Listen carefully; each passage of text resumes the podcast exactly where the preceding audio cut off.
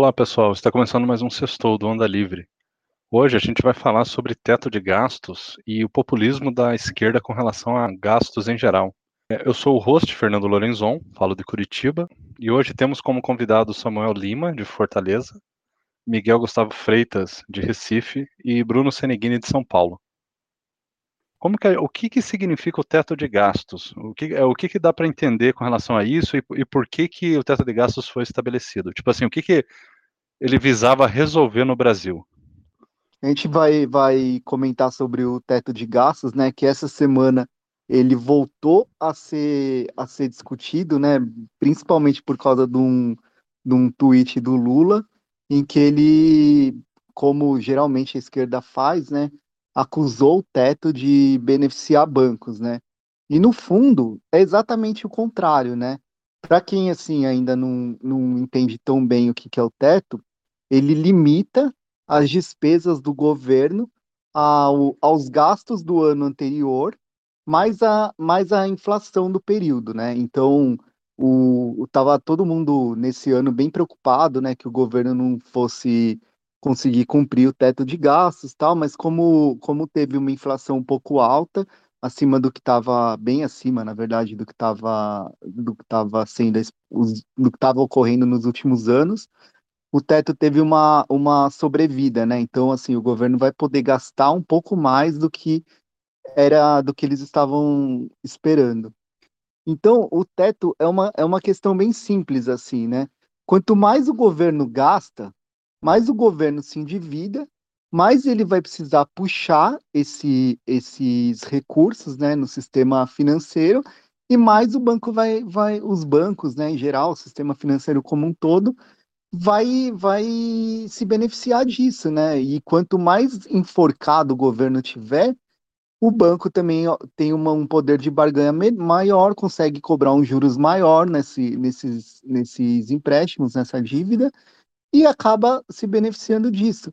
Então, assim, o que na minha, né, na nossa cabeça, que é um pouco mais liberal, é alguma coisa tão clara, assim, a, a esquerda consegue fazer toda uma retórica que é até, eu fico até meio confuso, assim, de, de entender como que eles vêm, porque o, o depois, depois eu, eu aprofundo um pouco mais nisso, assim, mas o, o Brasil, se fosse exemplo de, de gasto público, assim, a gente seria uma, uma Suíça, uma Dinamarca, porque a gente gasta muito dinheiro, só que não tem retorno nenhum. Então, basicamente, assim, só para dar uma introdução para o nosso, nosso debate aqui, é, o teto foi, foi comentado essa semana por causa do Lula, e é uma retórica bem simplista, assim, que fica qualquer economista um pouco mais sério que que a gente conversa, ele tem, ele tem bastante medo que, que esse tipo de retórica seja vá mesmo ocorra de fato, né? Mas é bem difícil que aconteça. É isso aí, pessoal. Eu, deixa eu até só colocar mais um detalhezinho, que na verdade até pessoas lá do, do governo, né, os aliados, eles estão querendo pressionar também, porque em teoria agora, com a pandemia, a alegação deles é que o Estado vai precisar gastar um pouco mais do que o padrão. Então, não que eles achem o teto ruim, mas pelo que deu para entender também, alguns aliados do governo, não necessariamente o Paulo Guedes, mas os aliados lá do Congresso, querem dar uma flexibilizada, porque senão a capacidade de investimento do país não é grande o suficiente, porque o teto de gasto, em teoria, congelou isso. E daí eu pergunto para vocês, será que então não é o caso de simplesmente reduzir em outras áreas para sobrar para investir onde precisa? Não é só uma uma preguiça, uma desculpinha esfarrapada isso daí?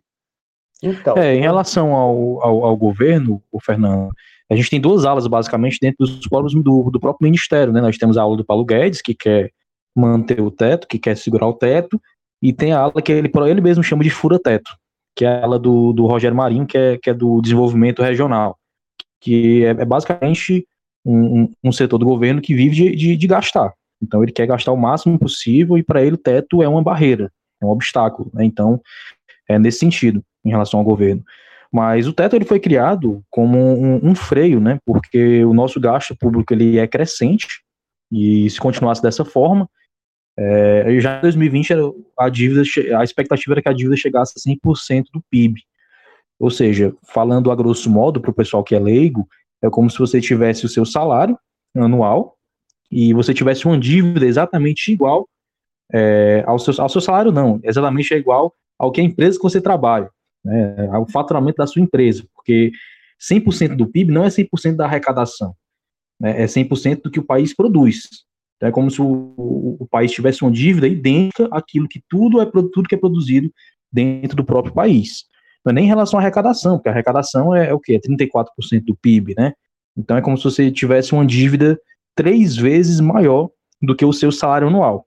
Como se você ganhasse, sei lá, 100 mil reais por ano e tivesse uma dívida de 300 mil reais.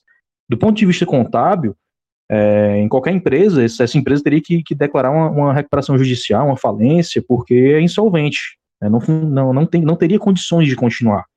Então, com gasto crescente, essa dívida só fazia aumentar, consequentemente, aumentaria também é, né, porque com é, é, sucessivos déficits primários, não sobra dinheiro, não sobra nada para pagar a dívida, tem que pegar mais dinheiro emprestado, e aí vão correr mais juros. E aí vai contra esse argumento dos políticos da esquerda, geralmente, né? O Ciro gosta muito de falar sobre isso.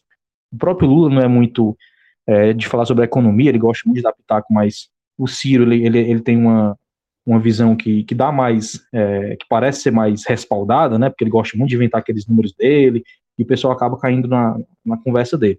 Mas ele gosta muito de falar sobre essa questão dos juros, que, que o Brasil ele gasta mais, muito com juros e etc. O Brasil ele gasta muito com juros. Na verdade, o Brasil não gasta muito com juros porque não está tendo é, superávit, né? Para gastar com juros tem que ter superávit, está tendo déficit. Então, se ele reclama que os juros é alto, não faz sentido ele querer furar o teto, porque quanto mais o país gastar, né, quanto mais déficit o país vai ter, maior vai ser a dívida e maior vai ser os juros que vão incidir. Né? Desde que eu era moleque, se fala sobre, sobre a tal da, tal auditoria da dívida, que nunca aconteceu. Na verdade, já aconteceu, porque nunca encontraram nada. O, o Brasil só gasta muito, só tem um juros muito alto, porque o país gasta demais. Nós temos um gasto de, é, com, com servidores, 3,5 vezes maior que, que o gasto com a saúde. Né? Então, isso diz muito sobre o nosso país. A Alemanha, por exemplo, ela passou essa crise do coronavírus com dificuldade, como todos os países, mas ela fez o dever de casa, ela teve anos sucessivos de superávit. Então, é, o Brasil ele não tinha lenha para queimar. Quando, quando chegou o inverno, quando chegou a crise, a gente já tinha queimado toda a lenha, estava precisando, estava faltando. Então, é, essa questão de responsabilidade fiscal, ela diz muito respeito a você se preparar para quando chegar uma fase difícil, você ter lenha para queimar. Você tem que acumular para quando chegar no momento oportuno, você ter reserva para utilizar. Um é. outro é. argumento aí que o pessoal da, da esquerda utiliza para defender o fim do teto de gastos, que é a alegação de que ela impede né, o investimento em educação e saúde, né, que ele dificulta, que vai faltar dinheiro. Na realidade, o teto de gastos só define o limite superior que engloba todas as despesas. Ele não restringe inclusive que uma, uma determinada pasta ela tenha mais alocação de recurso para ela, desde que você diminua em outro lugar. O grande problema é que hoje o Estado ele já gasta tanto com, com folha, por exemplo, né, que isso acaba inviabilizando você conseguir deslocar e com o próprio sustento da, da estrutura da própria máquina do, do Estado, que isso acaba inviabilizando conseguir deslocar qualquer recurso para fazer mais investimento em saúde e educação, por exemplo, né, que são os dois as duas áreas que eles alegam que são, são negligenciadas, a despeito de todo o aumento que teve de, de, de investimento em educação no próprio período do governo Lula. Né? A gente saiu de 4% para 6% do PIB de investimento em educação, ou seja, um aumento de, de 50% aí né, em cima desse, de, dessa área, e não houve nenhum tipo de melhoria na educação né, de uma forma geral, na educação do país de uma forma geral nesse período. A gente continua patinando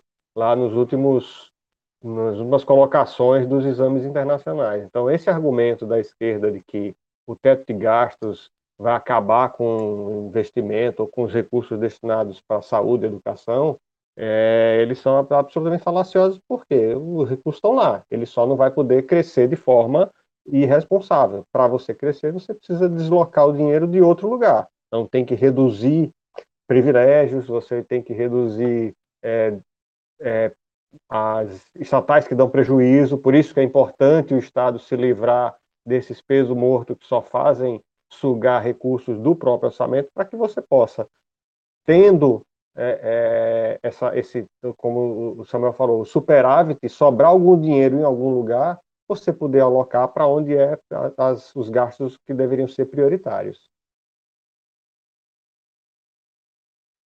Isso aí. É, uma coisa que eu, eu queria comentar até essa questão de gasto aí com folha de pagamento. Parece que é o grande mal, né, da, da, das prefeituras e, e, dos estados.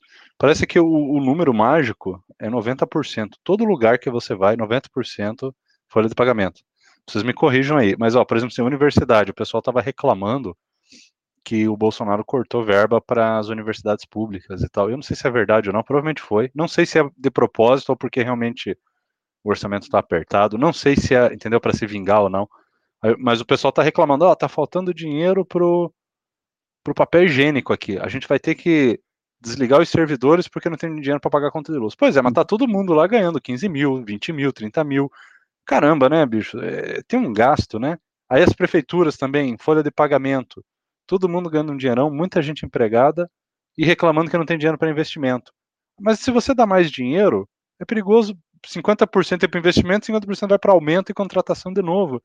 Então, é, é, parece que existe um vício em lotar de gente, né? É uma, uma prática aqui do Brasil muito é. destrutiva, né? Em geral, né, o Fox, vamos supor que o governo consiga arrecadar 100 reais, o que, que é mais óbvio, assim, né? O que, que é mais propenso que aconteça com esses 100 reais?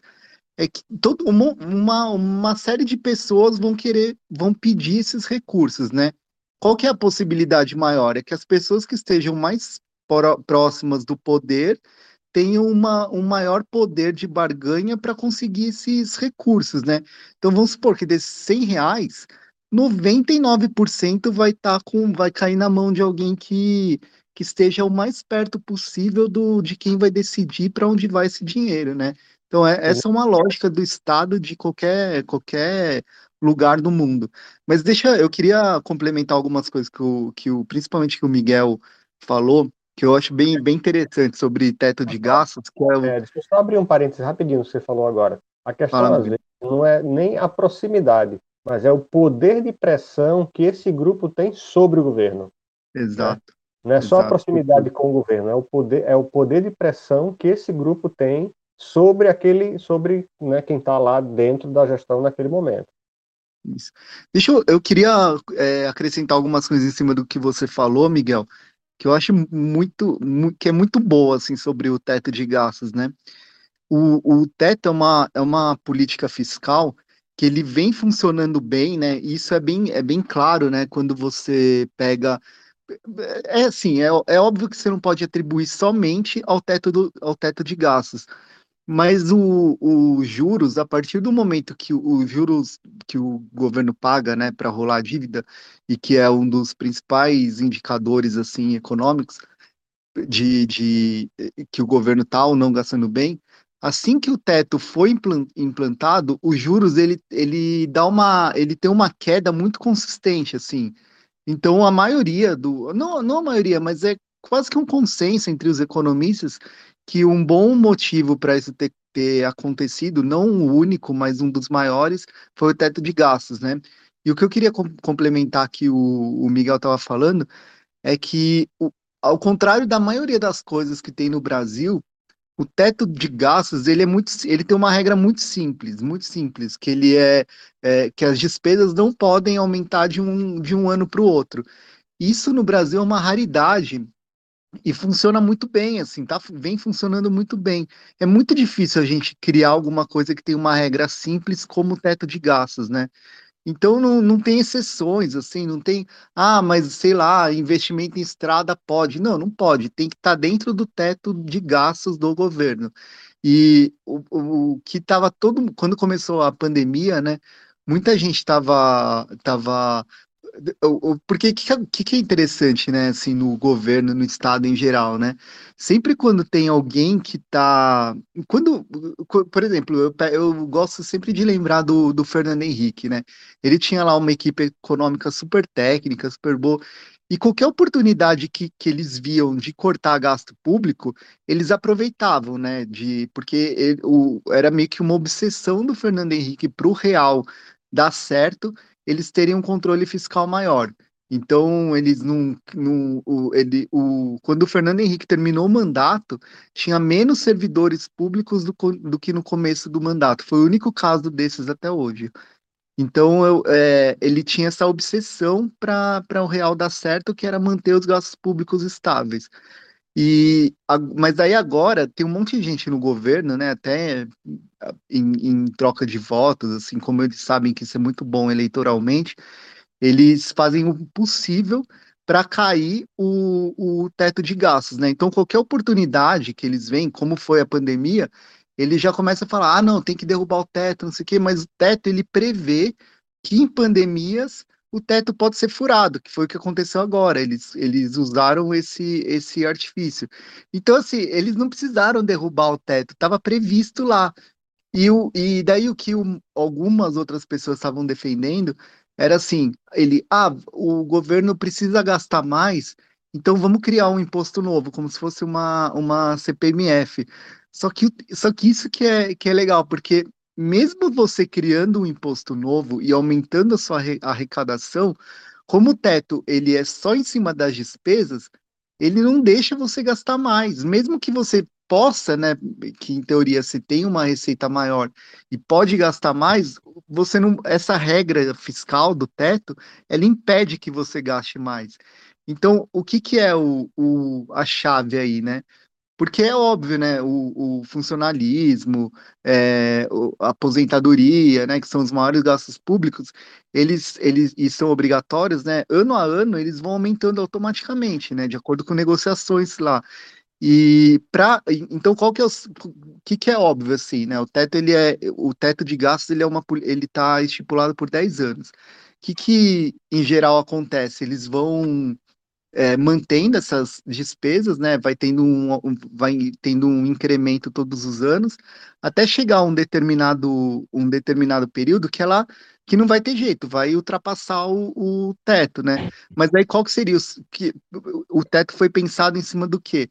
Do governo cortar essas despesas, eh, cortar algumas despesas, né? Então, é, é, fazer um plano de PDV, né, para poder demitir algum, alguns funcionários públicos, mas cortar gastos. Então, como era muito difícil de, de fazer o corte de gastos, eles pegaram e falaram: não, vamos criar essa regra, porque daí vai forçar o governo para cumprir a regra a ter que reestruturar, fazer alguma reforma administrativa, para ele poder ter, ter para ele poder continuar fazendo a gestão né, do, do, do Estado. Então, esse, essas, essas premissas assim que prevêem o teto de gastos são muito importantes, né? Porque o, o, os investidores tal estão todos olhando essas, essas regras e eles sabem, ó, se o governo descumprir, vai dar problema. E isso dá uma segurança maior, assim. É, justamente nesse sentido que eu, que eu, que eu, que eu já ia falar. É, o teto é muito mais do que uma regra fiscal, ele mostra um compromisso de sustentabilidade do próprio governo. Então, se o governo fura essa regra, se ele acaba com essa regra do teto, ele está passando uma mensagem é, é, para os investidores. Né? Então, o governo, além do teto, ele tem que fazer tomar outras medidas para conseguir atrair investimentos, para aumentar a, a economia, fazer a economia crescer e aí conseguir arrecadar mais. Né? Se ele quiser gastar mais, é muito simples. Faz as reformas, né? faz a reforma administrativa, que aí vai, vai dar uma segurada também no crescimento do gasto com o pessoal. Já fez a reforma da Previdência, que era uma bola de neve, que continua uma bola de neve, mas agora é uma bola de neve que está crescendo mais lentamente.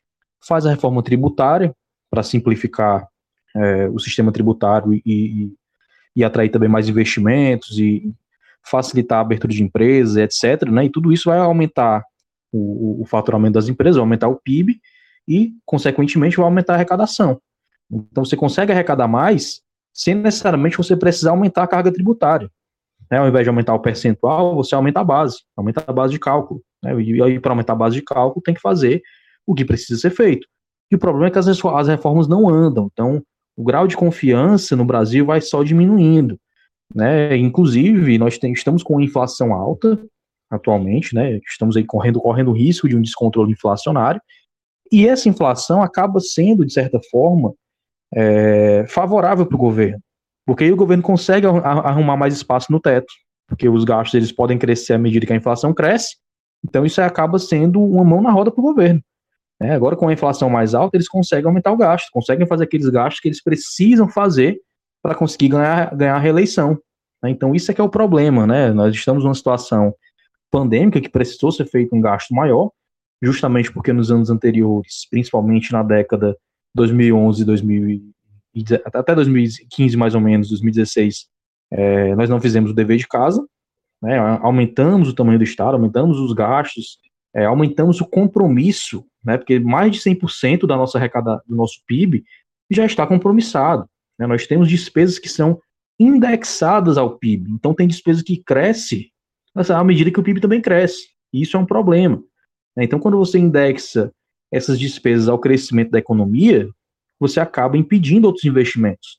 Então, a economia cresce, você consegue arrecadar mais, mas aí o gasto com é, educação e com saúde também tem que crescer, esses gastos muitas vezes não são investimentos, são despesas, né, são valores que são gastos é, para pagar folha de pagamento, por obrigações que já estão indexadas, né, que não tem como você reduzir, não tem como você é, é cortar. Então esse é o problema, tem muito, tem muito pouco espaço para investimento, tem muito pouco espaço para infraestrutura, saneamento básico é 0,2% do nosso PIB que é gasto, né, então são muitos compromissos que o Estado assume com a população mas quando a gente vai ver, é, em relação à proporção do que é gasto, são, são, são gastos muito, muito menores. Então tem muito setor do governo que eles poderiam entregar para uma maior participação da iniciativa privada.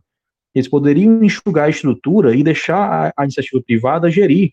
Né? Poderia, por exemplo, no setor de educação, ao invés de você fundar uma universidade nova, de você construir uma universidade, contratar professores, gastar, investir, assumir um compromisso de gasto para um século, que vai ser esse professor, mais a sua pensão, e depois mais os seus filhos, etc., né, ao invés de, de, assumir esse compromisso de um século com essa universidade, é, seria muito mais interessante, por exemplo, um sistema de voucher. É, você teria mais, é, é, é mais busca na iniciativa privada, com esse sistema de voucher, novas universidades surgiriam na, na iniciativa privada, sem que o governo precisasse gastar mais. Né? Um aluno de universidade pública ele custa cinco vezes mais do que um aluno de universidade privada. Então, algum, alguns gastos poderiam ser, ser, ser repassados para a iniciativa privada, que com certeza faria com muito mais eficiência, e, e, e, nós teríamos uma redução desses gastos. Então, tem muito gasto no governo que é desnecessário. Tem muito gasto no governo que poderia ser transformado em um sistema de cupom. Nós tivemos um, exemplo lá em São Paulo, logo quando começou o governo do, do João Dória, né, acho que era a prefeitura, é, que ele criou lá os cupons lá do serviço de saúde e que deu muito certo, ele conseguiu reduzir é, substancialmente a fila de exames. Então tem muita coisa que dá para fazer, que, que a gente, se houvesse disposição é, para fazer, nós conseguiríamos reduzir o tamanho desse gasto, mas que não é feito por conveniência, porque reforma administrativa, uma reforma tributária não é algo que dá que ganha eleição, é, não é algo que, que faz com que você é, é, ganhe popularidade para conseguir uma, uma reeleição. Então, eles estão focados naquilo que vai dar reeleição, que é um novo programa de distribuição de renda, ele já teve esse feeling do auxílio emergencial, que ele percebeu que a popularidade dele cresceu justamente no auge do auxílio emergencial, então ele vai tentar utilizar o espaço que ele tiver para abocanhar esses gastos.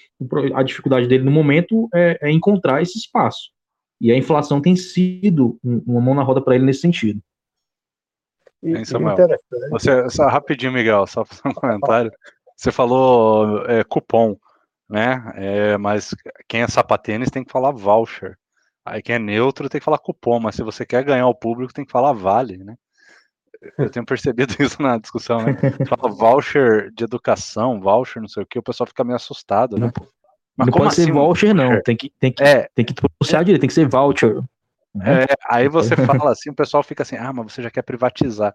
Agora você chega e fala assim, ó, a gente vai fazer o seguinte, a gente vai te dar um vale escola eu acho que o pessoal aceita melhor, né? Talvez o pessoal aí liberal vai ter que melhorar o linguajar. Porque, é, na educação básica, na educação básica, o Fernando, na educação básica, família. o pessoal prefere a, na educação básica o pessoal prefere a privada, a escola privada, né? Ninguém, não vejo ninguém brigando é, é, é por vaga em escola pública, ah, só briga porque tem pouca vaga, sim, todo mundo prefere você... o privado porque é melhor. Isso, isso, quando você fala assim que você vai implementar um sistema de voucher, as pessoas elas não entendem que o que você está fazendo é dando oportunidade de um aluno de uma família Sim. pobre estudar numa escola privada. Eles entendem que você quer privatizar a educação e destruir o sistema de educação. É, é, é sempre uma um discussão que a gente teve. Errado. A gente teve uma discussão nesse sentido na época que o pessoal estava dizendo que iam privatizar o SUS, né, por conta de um decreto que teve. Cara, Só que o pessoal esquece, o pessoal não sabe que mais de 50% do SUS já é gerido pela iniciativa privada, pela, pela, pelas Santas Casas, etc. Já são instituições privadas que funcionam justamente nesse sistema de voucher, nesse sistema de cupom. E para o público mais leigo, nada mais é do que você matricular, por exemplo, seu filho em uma escola particular e o governo pagar a mensalidade. Ao invés de ele construir a escola, ao invés de ele manter os professores, diretor, pagar é, a aposentadoria depois, tudo isso, você pega o seu filho, matricula em escola privada e o governo paga a mensalidade, assim como acontece no ProUni, por exemplo.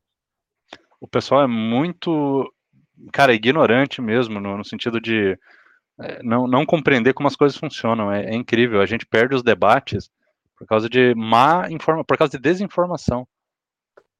Então, era exatamente o que eu ia falar, né? Que a, o, o ProUni, ele é basicamente sistema de voucher já implantado, inclusive, no próprio, no próprio governo da, da, da do PT, e, e, ele teve um, um ele, ele, gerou né, um incremento gigantesco aí do acesso à iniciativa privada. Por outro lado, houve um descontrole muito grande sobre a forma como os, os, é, esse, esse crédito ele é concedido, né? Os critérios eles precisavam ter, ser muito claros, porque aí você acaba concedendo esse benefício, né?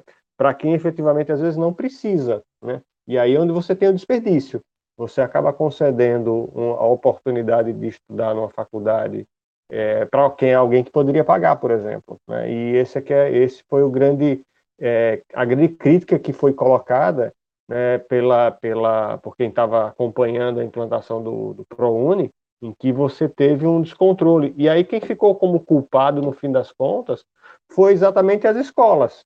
Por quê? O governo fez regras muito flexíveis, né, para que a, a quantidade maior possível de pessoas pudesse ter acesso, Muitas dessas pessoas se matriculavam, às vezes desistiam do curso ou não, se, né, não davam continuidade, e, e não havia nenhuma forma de você sinalizar que o, aquele estudante não estava, não tava, e o Estado continuava repassando o recurso para aquela universidade. Né? Também não houve um, um, crivo muito, muito bem feito em cima de quais universidades, qual era o nível de qualidade, que esse é um dos grandes problemas do Estado, inclusive isso se reflete nos contratos que você citou aí das Santas Casas.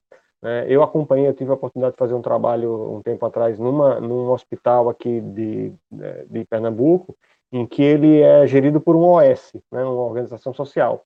E existe um nível de desperdício muito grande dentro desses contratos de, de PPP, né, parceria público-privada, em que o, o Estado ele, ele gerencia mal a fiscalização, ele, ele fiscaliza muito mal os contratos.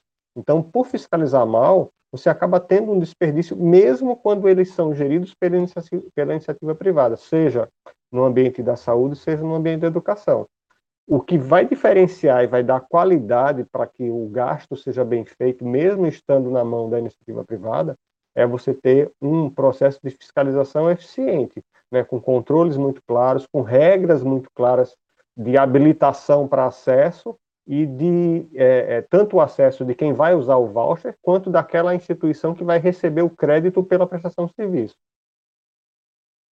Oh, deixa eu complementar um negócio que eu, que eu, que eu tava pensando aqui. Ô, Fox, imagina quem fala assim, ó, charter school. Daí é nazista, né? Só pode, né? Cara, não, eu fico bem incomodado quando eu ouço isso daí. Charter É, cara. E, cara, tipo, me dá um nervoso. quilômetros, né, da discussão do, do povo. Cara, eu vejo um sapatênis voando de longe, assim, sabe? Com uma asinha, assim. Pô, deixa eu aproveitar essa deixa que a gente tá falando de escola, né? E aproveitando o debate aqui, que, pra, que eu, quero, eu quero falar uma ideia minha, e saber a opinião de vocês, né? Mas eh, não tem nada a ver com debate, mas é um negócio que me veio na, na cabeça que eu sempre quis discutir, assim. Mas vocês que acompanham bastante política, assim, vai ser, vai ser interessante.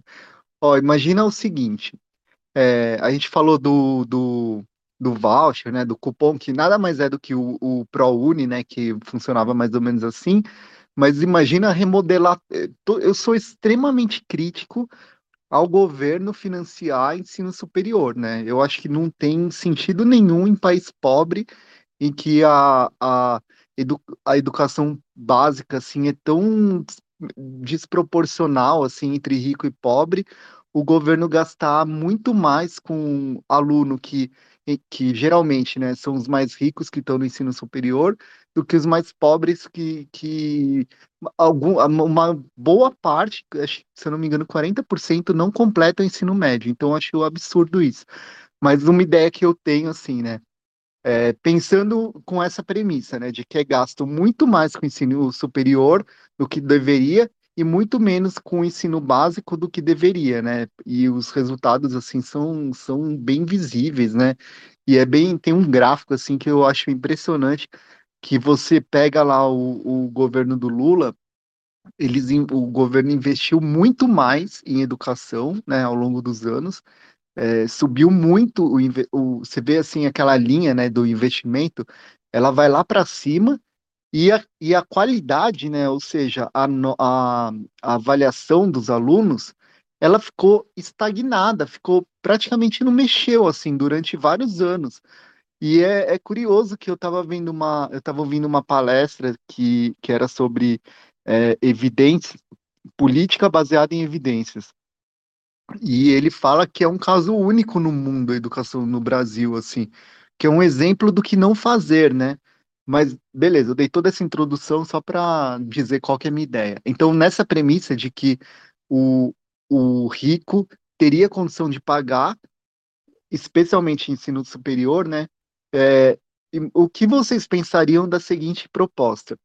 É, o governo abandonaria totalmente o ensino superior, porém seria uma substituição, né? Ao invés do governo manter universidades, manter é, faculdades lá, que, que tem algumas também, o governo é, e que, que é só para alguns, né? Ou seja, uma porção bem limitada da, da sociedade que consegue entrar numa numa universidade, né?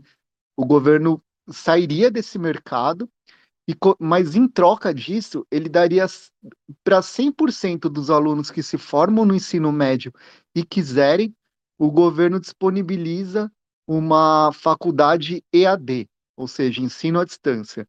Então, assim, qualquer aluno do ensino médio que, que, que termine o ensino médio e queira cursar o ensino superior, o governo vai e disponibiliza lá o EAD público, ou seja, ele pode fazer com os melhores professores do Brasil, porém é um ensino à distância, ou seja, o gasto com isso é bem mais, é bem mais barato.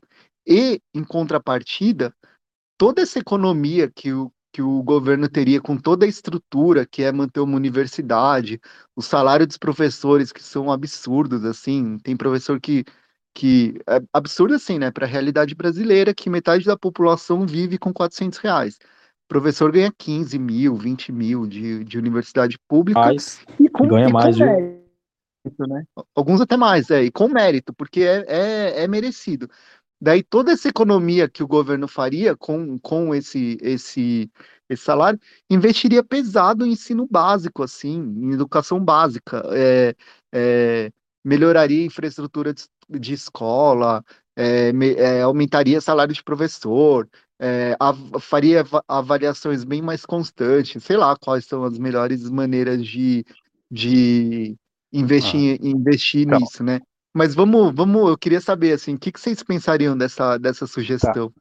Eu, eu, vou dar uma opinião rápida, porque eu acho que o Miguel e o Samuel vão saber se, falar bem mais. Mas assim, eliminar completamente o ensino superior é, eu não sei se compensa, talvez mantenha algumas áreas muito específicas, pelo menos para formação de professores, de algumas coisas assim. Agora, sim, é, me corrijam no número, mas a, a, parece que em, o Brasil investe quatro vezes mais em ensino superior do que no ensino básico.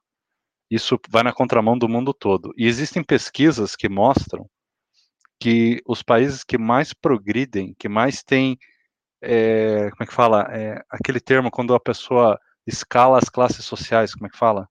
Mais tran transição das classes, eu não lembro, quando a pessoa pobre se torna rica. Os países que melhor conseguem fazer isso são os países que investem ao contrário, né? Investem mais em educação básica do que no superior. Então, não precisa eliminar completamente o superior, mas inverter os valores, né? Talvez quatro vezes mais para o básico do que para o superior. E no básico, incluir não só dinheiro, né?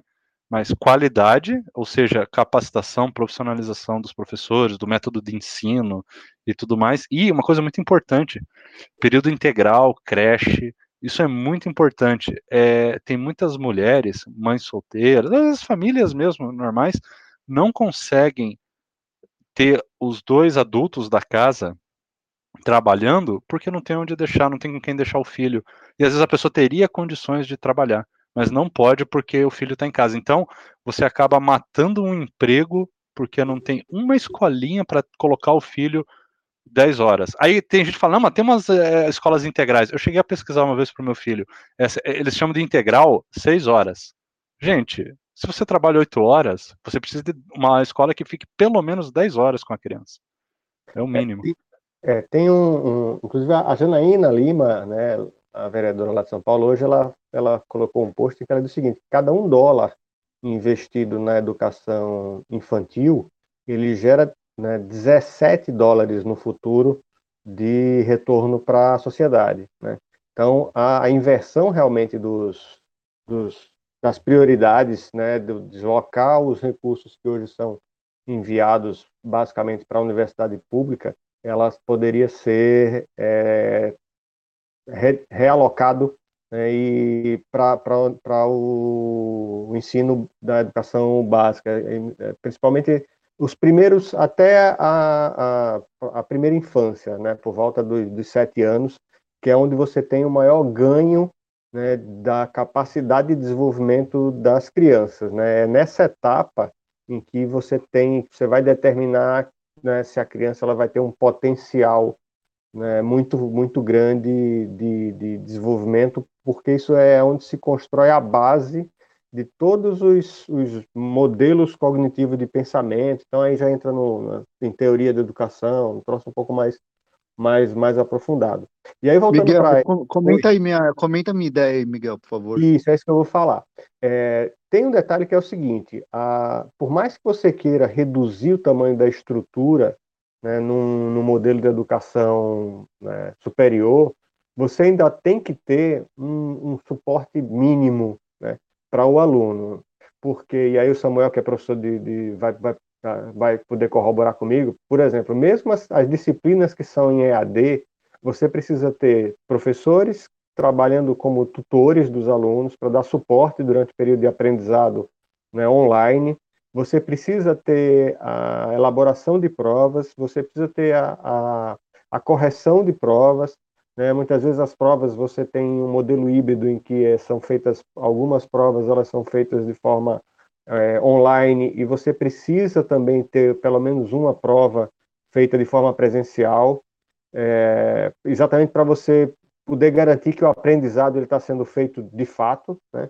Porque se você deixa 100% da prova online, você está submetendo, o, e, por exemplo, boa parte das, até para facilitar o processo de correção, essas provas, elas normalmente são provas é, de múltipla escolha. Você não tem provas, é muito raro você ter provas discursivas, né, em que você tem um texto grande, né, você, questões abertas para o aluno responder em, no formato de EAD. Exatamente porque, para você otimizar o formato, você tem que ter o processo de correção de provas de trabalho o mais eficiente possível. Senão, você vai ter que ter por trás de toda aquela estrutura online, aquilo é só uma máscara. Atrás você tem uma carrada de gente dando suporte dentro do dia a dia. Né? Todo, praticamente todas as faculdades privadas, né, agora com a pandemia, elas acabaram migrando para esse formato de aulas, aulas online, né, em que você tem uma parte das, das aulas sendo feitas de forma presencial, é, perdão, de forma é, online, mas é, ao vivo, né? O professor ele está dando aula, só que ele está dando aula de casa e os alunos estão assistindo aula de casa. É, e, e algumas disciplinas, aquelas que são menos, é, assim, não são eletivas do curso, né, não são as disciplinas principais, são estão sendo deslocadas para o, o EAD puro, que aí o próprio aluno vai estudar os conteúdos, vai fazer provas online e você vai ter alguma solução. Então, é possível você ter uma, uma redução dentro da estrutura, mas isso vai ser parcial, porque todo o resto vai ter que funcionar. Você vai ter que ter uma estrutura de financeiro funcionando, né, de administrativo funcionando, você vai ter que ter uma estrutura mínima de coordenação, né, pedagógica, de suporte para aluno. Isso tudo não vai deixar de existir só porque a faculdade ela é, é ela é online, né? Ela está no formato DAD, o ensino à distância, tá? Aí, Samuel, se você quiser contribuir com mais alguma coisa, você que está dentro do mundo acadêmico, né, todo dia aí como professor. Fala aí, professor Samuel.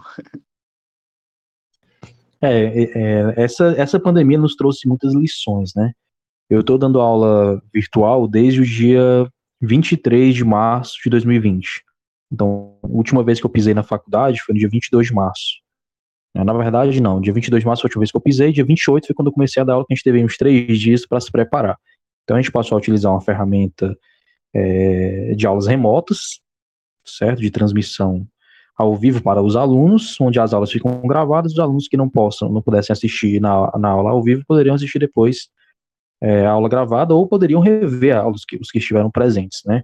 Isso me levantou muitas reflexões, principalmente para aqueles alunos que estão lá naquele interiorzinho, distante, é, na educação básica ainda, né? E que, e que não tem a oportunidade de uma estrutura adequada para assistir às aulas. Então, acho que seria muito mais econômico para o governo montar uma estrutura mínima com recurso tecnológico e o auxílio de um monitor, né, de um instrutor, sem a necessidade de ser um professor com doutorado, um professor mais experiente, onde esse professor com doutorado, esse professor com uma remuneração mais alta, daria sua contribuição com as aulas de forma remota, onde esse aluno poderia assistir às aulas ao vivo, no mesmo horário em que ele assistiria a aula presencial.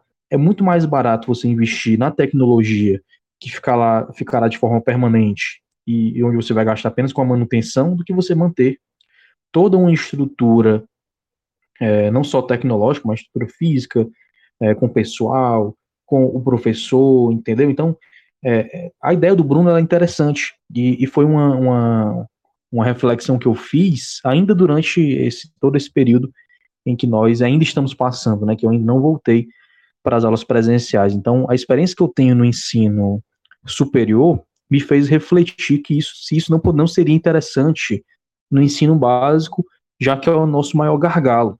Né? Nós realmente gastamos muito, a pirâmide é invertida, nós gastamos um valor enorme é, na, na, na, universidade pública e um valor muito pequeno na universidade, né, no, no, ensino básico. Né? Então, isso acaba gerando uma má distribuição de recursos, né? acaba gerando, mais uma vez, desigualdade, né? gera uma, uma distribuição, uma redistribuição de renda às avessas.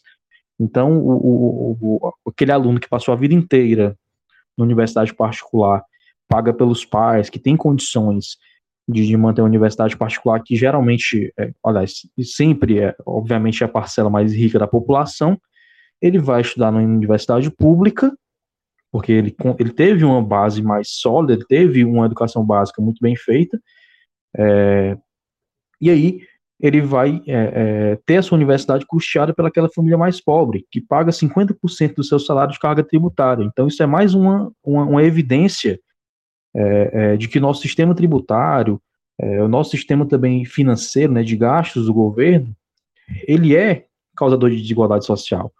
Então, o aluno passa a vida inteira estudando em uma universidade, em uma escola pública, onde nós temos boas escolas públicas, mas nós sabemos que, infelizmente, é a exceção, justamente porque, além do dinheiro ser focado na universidade pública e não na escola, é, o que chega na escola também é mal gerido, a gente sabe que não falta dinheiro para educação, falta gestão.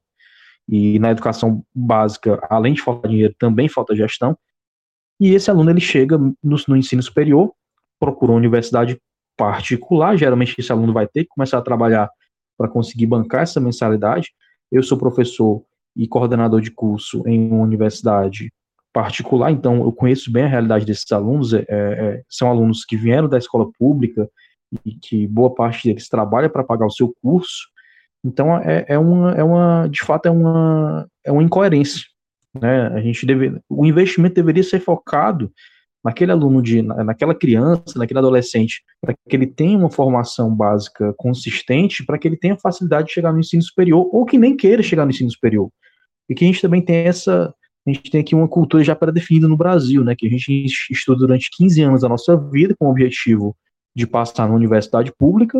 Eu falo isso porque o meu objetivo foi esse. Eu sou, eu sou aluno de, apesar de eu ser de família pobre, é, eu estudei em universidade em uma escola particular, né, porque minha mãe ela trabalhava no setor de limpeza da escola, então eu tinha bolsa. E o nosso, o meu objetivo era esse. Era a minha única saída, na verdade, era estudar para conseguir passar na universidade pública e eu estudei na Universidade Federal do Ceará. É, eu era exceção, né, talvez eu fosse o que tivesse a menor, menor renda na minha, na minha turma, renda familiar, né, no caso. E, e aí a gente já nasce com esse objetivo: entrar na universidade pública. Entrou na universidade pública, o objetivo passa a ser um concurso público.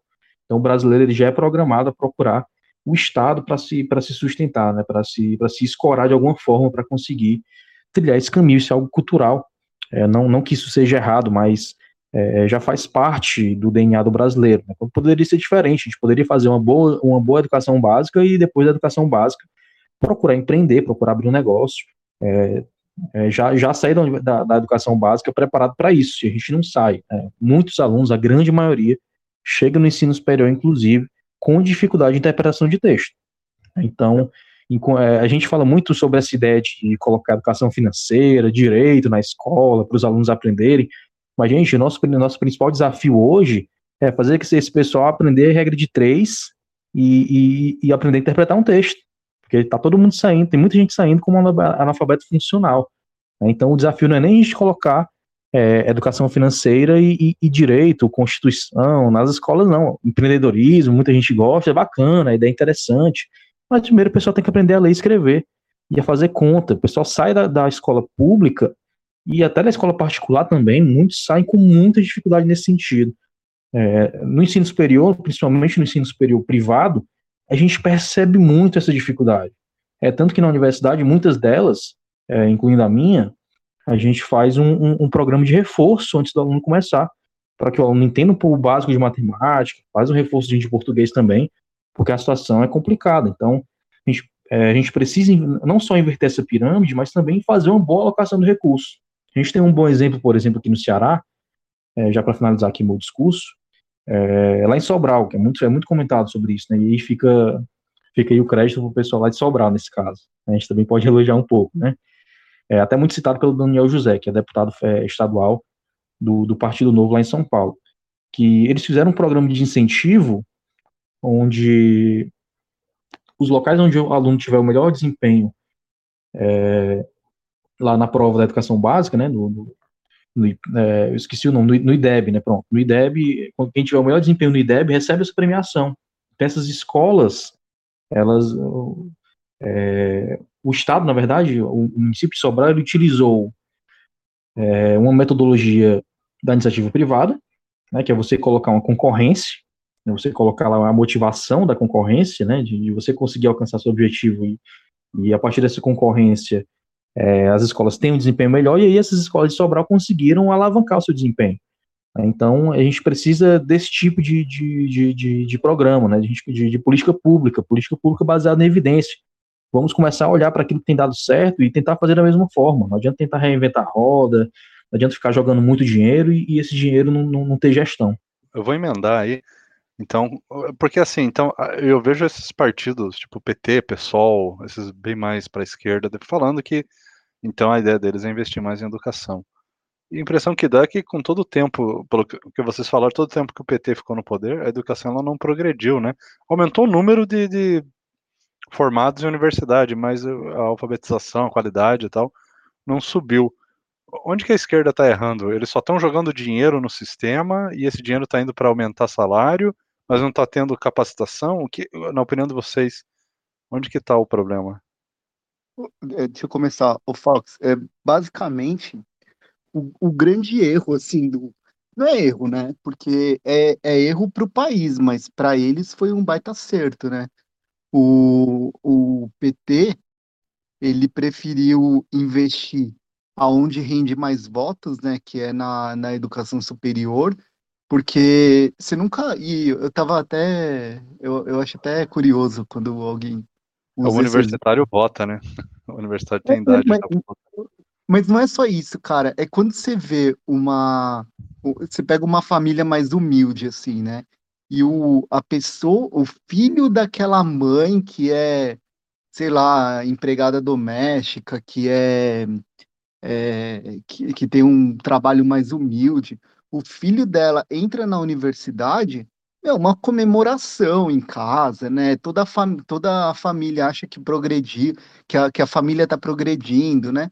E pode até, em alguns casos, realmente estar. Mas quando você olha os números do país, a produtividade do país não, não aumentou nada, né? O Brasil é, é vergonhosa a produtividade do Brasil, assim. Então, assim, esse ensino superior, embora ele tenha rendido muitos votos para o PT, ele não, ele não, não reverteu isso em produtividade para o país, né? E por outro, por outro lado, né, até o, o pegando o gancho aí do que o, o Miguel e o, o Samuel estavam falando, investir em educação básica é um investimento de longo prazo, é, a mãe nunca vai comemorar se o filho tirou uma nota é, que o filho foi bem no que o, o país vai vamos dizer tá bem no, no, no EAD, né, que é a avaliação lá, esqueci o nome, que o, o filho tá bem. Então não tem essa, essa parte emocional, assim, que, que a esquerda tanto, tanto gosta, né, de quanto quando o filho passa no, no, numa faculdade, não tem esse lado, né, é um, é um investimento de longo prazo que vai demorar para trazer resultado. E, e, por, e o que mais me incomoda, assim, que realmente me deixa é, bem, bem chateado, é que a educação básica é onde é o, é o investimento que você faz que mais reduz a desigualdade no país. E sempre Isso. quando sempre quando você quando a gente ouve falar assim, por exemplo, você, você pega aqueles militantes, eles falam do racismo estrutural, né? Que eu tava até tem até um, um amigo meu que ele estava comentando esses dias que assim, ele é negro, ele, ele foi num. Acho que eu falei até para vocês numa outra conversa. Ele ele estava indo visitar um, um outro amigo nosso, daí ele. E ele é mó tranquilo, né? Ele não é nada é, frágil, assim. Pelo contrário, ele dá risada pra caramba. Ele estava indo visitar um outro amigo nosso, ele chegou na portaria e falou assim. E, e o porteiro do prédio pegou e perguntou para ele: você vem, você veio fazer alguma entrega? Ele, não, não, fui visitar, vou, vim aqui visitar meu amigo. Eu, daí ele falou, pô, será que é porque eu, eu, sou negro? Mas, pô, por que, que o porteiro do prédio ia me discriminar, né? Então, que é aquele negócio que eles falam do racismo estrutural. E, e eu, eu vejo muito que o Brasil cria esse racismo estrutural exatamente, né? Desculpa até ampliar o tema da discussão, mas é que tem muito a ver com a educação básica. É porque o, o pobre, quando ele faz a educação básica, ele sai, basicamente, ele sai sem aprender nada, praticamente, da, da educação básica. Enquanto uma pessoa um pouco que tem um pouco de condição assim de pagar uma escola um pouquinho melhor, a, a condição que ele chega quando ele é adolescente, que ele vai cair no mercado de trabalho, é muito maior, muito, muito. Então é essa diferença que é que é gritante assim, é uma coisa que atra, atrasa demais o, o país e que eles não e que seria muito possível de resolver, né? Eu dei uma eu dei uma uma sugestão, até comentar bem rapidinho, assim, o que o, o, o Fox tinha falado, que era de pegar o, o que, que uma parte daria para fazer e outra não, né? É, eu, eu até concordo, assim, por exemplo, pegar um curso de medicina, o Estado sair totalmente, fica, fica difícil, né?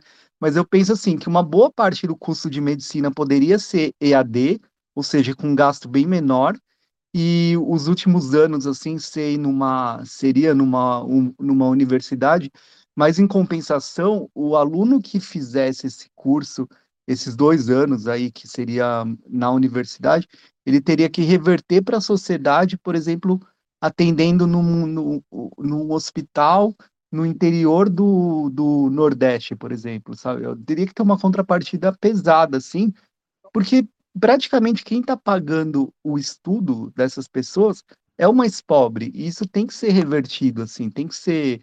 É, tem...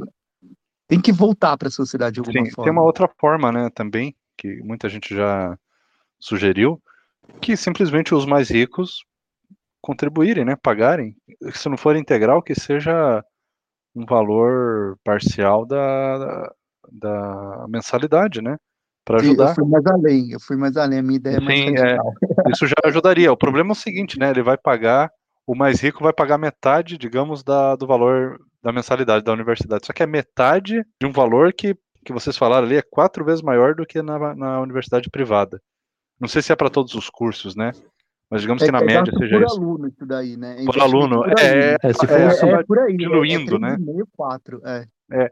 Então assim, se fosse se fosse cobrar se fosse cobrar do aluno de universidade pública é, que tem dinheiro para pagar o, o, quanto ele custa, eles não iriam, não iriam querer fazer a universidade pública, é, porque seria muito caro, entendeu? É, é, tem, começa a chegar nesse problema também. Então a gente vê que o problema é, é, é um problema de gastos mesmo, de gestão, né? E, e daí o teto não tem, voltando no, no assunto do teto que levou a gente para falar de educação aí, mas eh, o pessoal quer revogar o teto, mas quer jogar mais dinheiro, mas eh, uma, analogia que eu, eu às vezes eu, eu, faço na minha cabeça é mais ou menos a de um balde furado, sabe?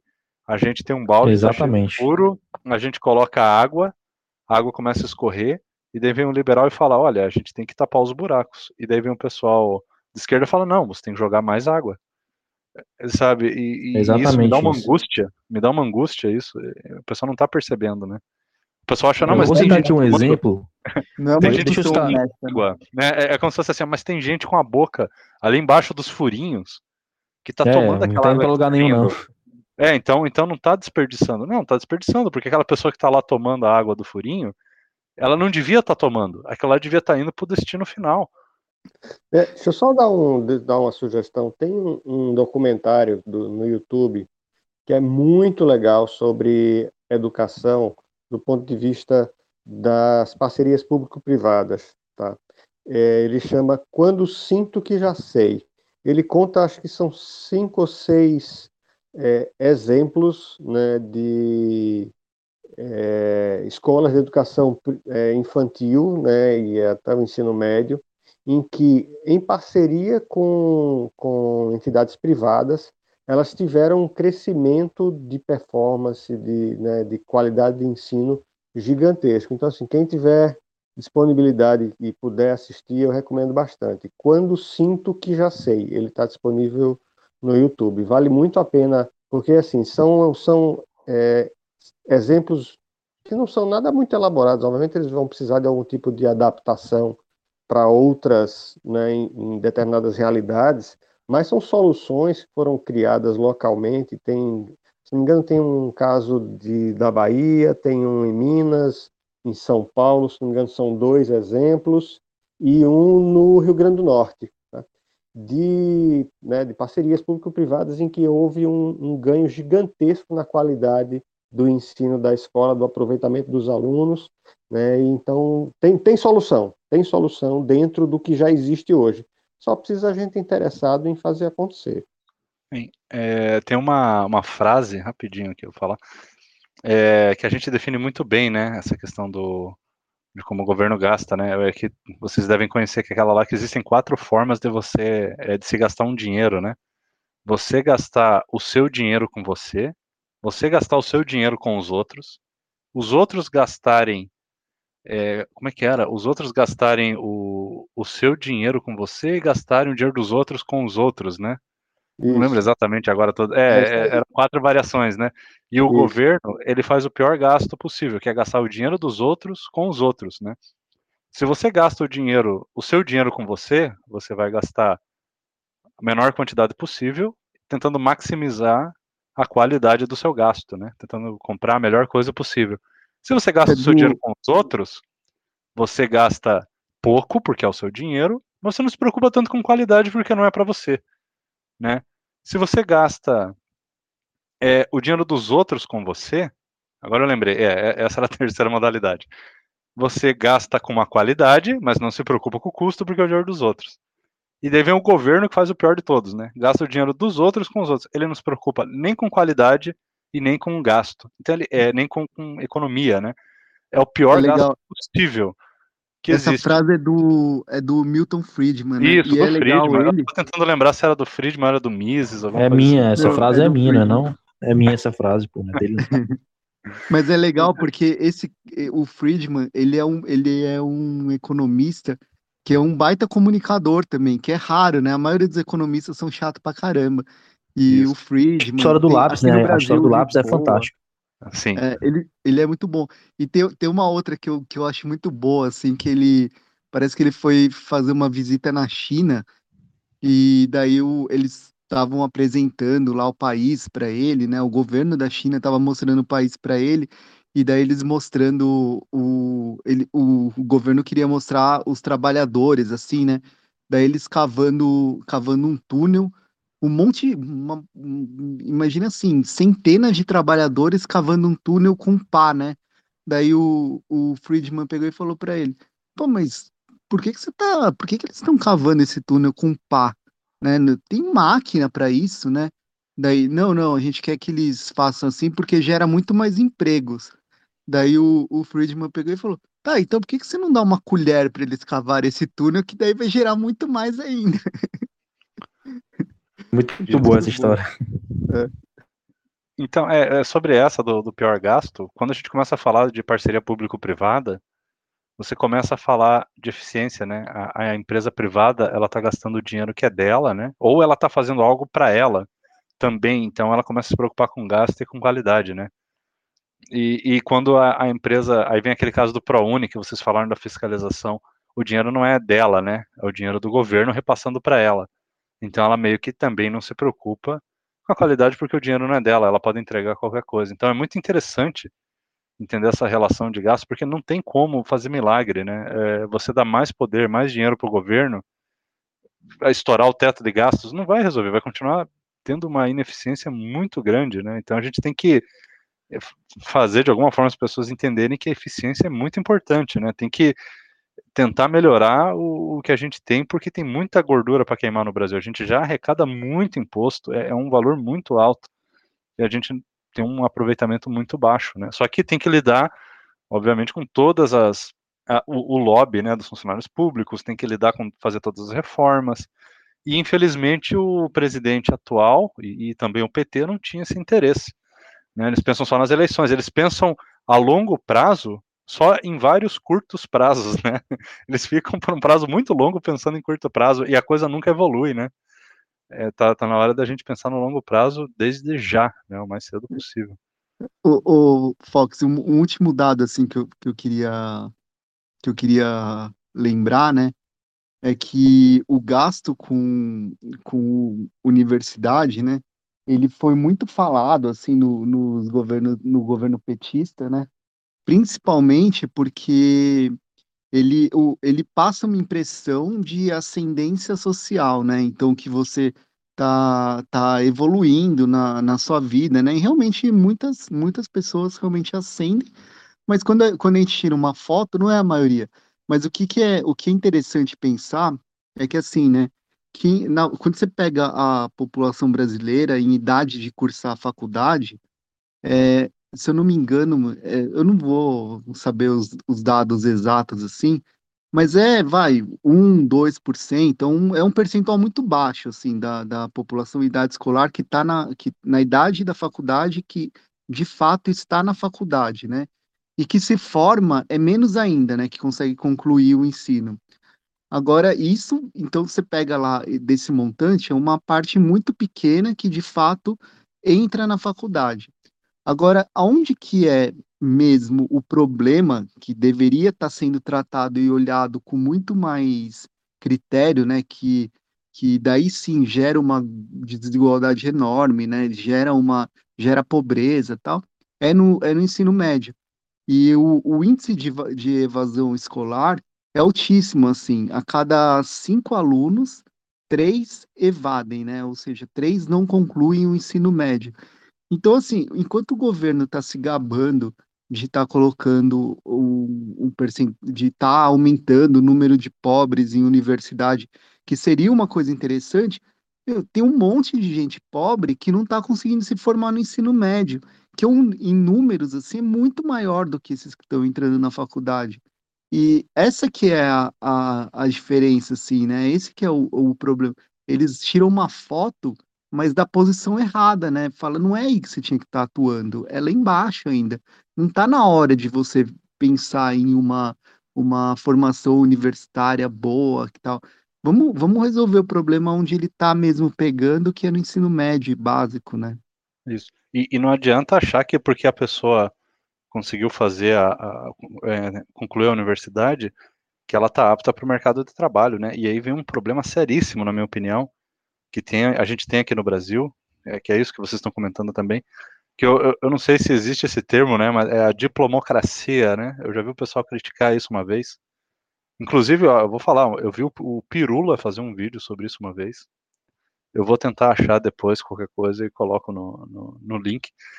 E que ele critica o seguinte: aqui no Brasil, todo mundo quer tirar um diploma. Todo mundo quer ter um diploma. A pessoa não está preocupada assim. Eu quero aprender um ofício. Eu quero saber uma, uma, uma profissão. Eu quero saber trabalhar com alguma coisa. Eu quero ter um conhecimento e eu vou conseguir com isso ganhar meu sustento. Não, eu quero ser, é isso que o brasileiro quer. Eu quero ter um diploma na área tal. Se a pessoa está pensando no diploma e não no conhecimento, ela vai pegar os atalhos para o diploma, ela vai comprar o diploma, ela vai ir numa universidade muito ruim, ou ela vai numa universidade pública e sei lá, não vai se esforçar, vai estar com o ensino médio dela muito comprometido, né? Pessoa semi-analfabeta, ela vai pegar aquele diploma, o mercado de trabalho não vai conseguir absorver essa pessoa. Não é mágico. E talvez isso venha de uma época em que, de fato, ter diploma era mágico, você tinha e era contratado. Mas é justamente porque na época, de tão difícil que era, quem tinha diploma realmente fez por merecer. Era realmente muito bom. Hoje, como se abriu muitas portas para todo mundo ter, eu não sou contra a pessoa ter uma formação, obviamente, não é um elitismo, mas é assim, se você todo mundo quer diploma e, e a via para você ter um diploma está muito aberta, muito fácil, significa que você ter o diploma no final não é muito, não significa muito. Você tem que ter o conhecimento. E tem muita gente sem diploma que ganha muito dinheiro e manja muito. E tem gente com diploma que não está conseguindo achar emprego. Então a gente tem que começar a mudar essa mentalidade, né? Compensa gastar um valor altíssimo de, sei lá, 5 mil reais por aluno numa universidade para formar ele numa profissão que ele não vai nem exercer ou quantos alunos a gente não conseguiria colocar no ensino profissionalizante com esse mesmo dinheiro, né? E, e formar ele em coisas que, que são realmente importantes para a sociedade, que o mercado absorve, né? Coisas realmente úteis, importantes. Só que daí existe um certo. Aí vem uma questão da esquerda que eu percebo também, eu sempre falo da esquerda no podcast, mas é que realmente existe um, um argumento muito ruim por parte da esquerda, que é uma certa glamorização da, dessas atividades intelectuais, né? A pessoa aprender a se formar, virar um cidadão, aprender sociologia, filosofia. Mas, gente, é legal, mas o mercado precisa absorver. Aí fala, ah, mas é o mercado, a gente não tem que atender o mercado. Tem, porque o mercado é simplesmente você devolver para a sociedade. O mercado não é uma entidade vil, o capitalismo não é nada disso. É você devolver para a sociedade alguma coisa, é você fazer alguma coisa pela sociedade. Às vezes é, é ser uma pessoa que sabe assar o melhor pão do mundo e você ser um excelente padeiro. A gente tem um exemplo disso, Fernando, no Ciências Sem Fronteiras. É, gasta um monte de dinheiro para o pessoal ir fazer e passear no exterior e não trouxeram nada. Né? O que foi que, que nós trouxemos de pesquisa acadêmica relevante com esse Ciências Sem Fronteiras? Nada. Foi só é, dinheiro gasto para filhinho de papai e patricinha ir passear na Europa. Foi só para isso que serviu, porque não trouxemos nada de produção. É, eu sou de universidade pública e eu conheço inúmeros casos, gente, que da, na universidade pública, de gente que, que pulava de curso em curso só para receber o benefício que eles ganhavam. Eles ganhavam uma bolsa é, para quem era baixa renda, moravam de graça na residência e, e almoçavam de graça no restaurante universitário. Né, faziam umas três refeições no, no, restaurante universitário e só viviam de fazer é, é, movimentação política. A função deles é essa. Tem muita gente que está na universidade que, que já estava lá, sei lá, seis, sete, oito anos, já no terceiro, quarto curso, diferente, só com transferência, é, só para fazer esse tipo de movimentação, para participar de manifestação, para participar de eleição de centro acadêmico, de diretório é, é estudantil, de DCE, e, e, e, nada de produzir, nada de dar retorno. Então a gente tem um monte de dinheiro que é gasto e, e esse pessoal não traz retorno nenhum, nem para si mesmo, né, com a profissão, que aí já seria, é, é, é se a pessoa conseguisse, fizesse todo esse curso e, e todos os, os benefícios é, fossem para apenas para o aluno, né, com um bom emprego, uma boa renda, já seria excelente, né, porque pelo menos seria uma pessoa menos para depender do, do, Estado. Mas nem isso, né, nem isso. A pessoa sai lá e, e não consegue construir nada, não, não, não entrega nada, não tem nenhuma pesquisa relevante e não devolve nada. O dinheiro, o dinheiro vai todo para o ralo. Vai todo para o ralo. A pessoa está lá há, há, há, quase uma década na universidade e não produz nada. Já mudou de curso é, três vezes. A, a pessoa vira é, só para profissional, de, né? É, e, ou, é, a profissão dele é ser aluno e, e militante. É, ou o que é pior, às vezes vai fazer uma pós-graduação, né, ou um doutorado ou um mestrado em semiótica da cultura inca medieval, não sei o que lá. Velho, não tem mercado para isso. Aí depois o cara fica lá reclamando em rede social que tem mestrado, tem doutorado, mas meu amigo, o assunto que você é especialista, ninguém quer saber. Não tem mercado para isso. Ninguém está interessado pode nisso. Pode ter até um valor acadêmico, mas assim, mas não tem. Não precisa ter tanta gente formada para fazer, né? É, é, tipo assim, você fez tem até, seu, Tem até um meme, né, Fernando? Tem um meme de steak que é bem, bem interessante, que é a pessoa passando mal, aí outro fala, tem algum, algum doutor aí? A pessoa, opa, sou eu. Ele, não, é porque ele tá passando mal, tá morrendo. Não, eu sou doutor em sociologia. a pessoa vai morrer. Aí, por outro Mas lado. Morremos todos, né? Ele no final, assim, dá uma filosofada, né? É, é uma é. E nós não vamos todos. é verdade. E por outro lado, Outro dia eu tive um, um, probleminha doméstico aqui, a minha pia da cozinha entupiu, né? Depois de 5, 6 anos acaba acontecendo esse tipo de coisa praticamente em todo canto. Velho, o moço que veio aqui, o meu encanador, ele me cobrou 200 reais para trabalhar durante 25 minutos, contado de relógio. Caramba. É um profissionalismo, mas é, mas é um curso profissionalizante. Aí em São Paulo, certamente, deve ser até mais caro do que isso. Né? Por quê? Não tem no mercado quem faça o é. serviço bem feito. Então, entendeu? você percebe isso, Miguel? Olha né? só esse, esse, cara faz, esse, é. esse, cara faz isso cinco, em cinco clientes num dia, ele tirou um salário mínimo. Sim, um olha dia. só que interessante. É, o cara não precisa ser bom em português, não precisa ser bom em matemática, ele precisa saber resolver um problema que tem uma demanda na sociedade. Isso tem valor. E a esquerda abomina isso, a esquerda acha um absurdo, é você se entregar ao mercado. Gente, é você atender a sociedade, é a coisa mais bonita que tem. Esquece a palavra capitalismo, esquece mercado, é você atender a sociedade. Eu também aconteceu isso, Miguel. Uma vez entupiu a minha pia e eu tentei, comprei aquele monte de produto de desentupir e, comprei desentupidor. Eu falei, eu vou resolver. E, e foi uma vez que eu não consegui resolver porque a, o entupimento aconteceu um pouco mais profundo no cano. E o cara. Você adotou em sociologia, Fox. Ah, Você adotou em sociologia. Você adotou em sociologia, é, não é? Eu, eu fiquei analisando ali a cultura dos tupinambás, não sei o que, aí não resolveu. eu, eu liguei para um desentupidor profissional e falei, cara, eu tô gastando tempo e dinheiro com isso, não tá resolvendo. O cara chegou lá com uma maquininha de pressão de, de ar, fez um, um pss, lá, pronto, desentupiu. É, gastou, ele gastou 5 minutos, 10 minutos, 5 minutos, cara. E eu paguei 100 reais pra ele. E ele resolveu o meu é. problema. Aí você pensa assim, pô, é fácil. É fácil, mas ele tinha um equipamento, ele tinha um tempo. Tempo é, é dinheiro, cara. Resolvi o problema é. também, para mim, fiquei satisfeito. E, e é aquela fui... história, né? Você vai cobrar, você vai cobrar 500 reais para apertar um parafuso? Não, vou cobrar 500 reais para saber qual parafuso eu vou apertar, né? 490 e aí, gente, é, é, só para finalizar, Tudo, né? só para finalizar, para finalizar essa história do é, o cara ganha dinheiro dele, tendo esse ofício, tendo como se sustentar, ele pode pegar o dinheiro dele e investir na pesquisa maluca que ele quiser, entendeu? Não precisa sair do estado. Se o cara quer pesquisar lá sobre a história dos incas, dos maias, dos povos ancestrais, do pensamento sociológico do ser humano do século XIV, Aí tudo bem, ele pega o dinheiro dele e vai fazer o que ele quiser, entendeu? Não, não, uma coisa não exclui a outra. O problema é a gente estar tá gastando um monte de dinheiro, o dinheiro saindo do bolso da pessoa mais pobre para bancar esse tipo de pesquisa e não ter retorno nenhum. O dinheiro não volta é, para lugar nenhum. Isso que eu ia falar, é legal em país rico esse tipo de pesquisa, né? Mas é, o Brasil tá tão ferrado, os caras ainda vão querer ficar inventando. E uma, uma outra coisa que eu acho legal também é que tá cada vez, cada vez menos, cada vez mais, quer dizer, as universidades estão perdendo valor no mercado, exatamente por causa disso que o, o Fox estava comentando, né? Hoje em dia, quando uma, uma pessoa rica, assim, né? Um, pensa uma, uma família de grana, né? O, o pai vai, desse, vai pensar assim, né? Pô, vou colocar meu filho na faculdade Ele vai ficar quatro anos estudando, daí ele vai pegar tudo, que, tudo isso que ele aprendeu, quanto, gastar dinheiro pra caramba, um tempo muito longo. Quanto de fato ele vai usar isso no mercado, né? Se de repente o menino ruim. pegar.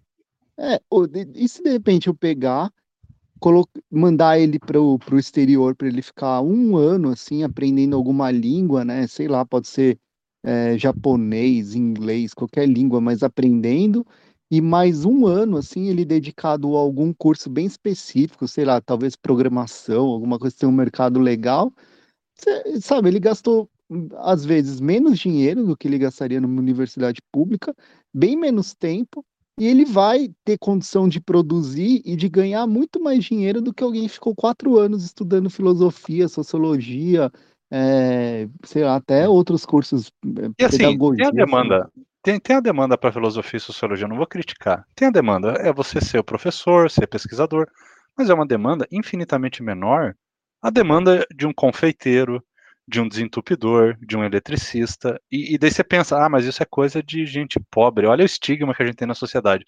Aí vem o cara aí, que desentope cinco pia por dia, gasta uma hora em cada um, né, com o deslocamento, então ele gasta cinco horas por dia, e tira milão por dia, gente. Isso não é coisa é. de gente pobre, não pobre hoje é quem dá aula de filosofia e sociologia. Exato. Não é o cara que desentope pia e conserta carro e, e, e resolve problemas, né? Resolver problemas. E, e isso está faltando na sociedade mesmo.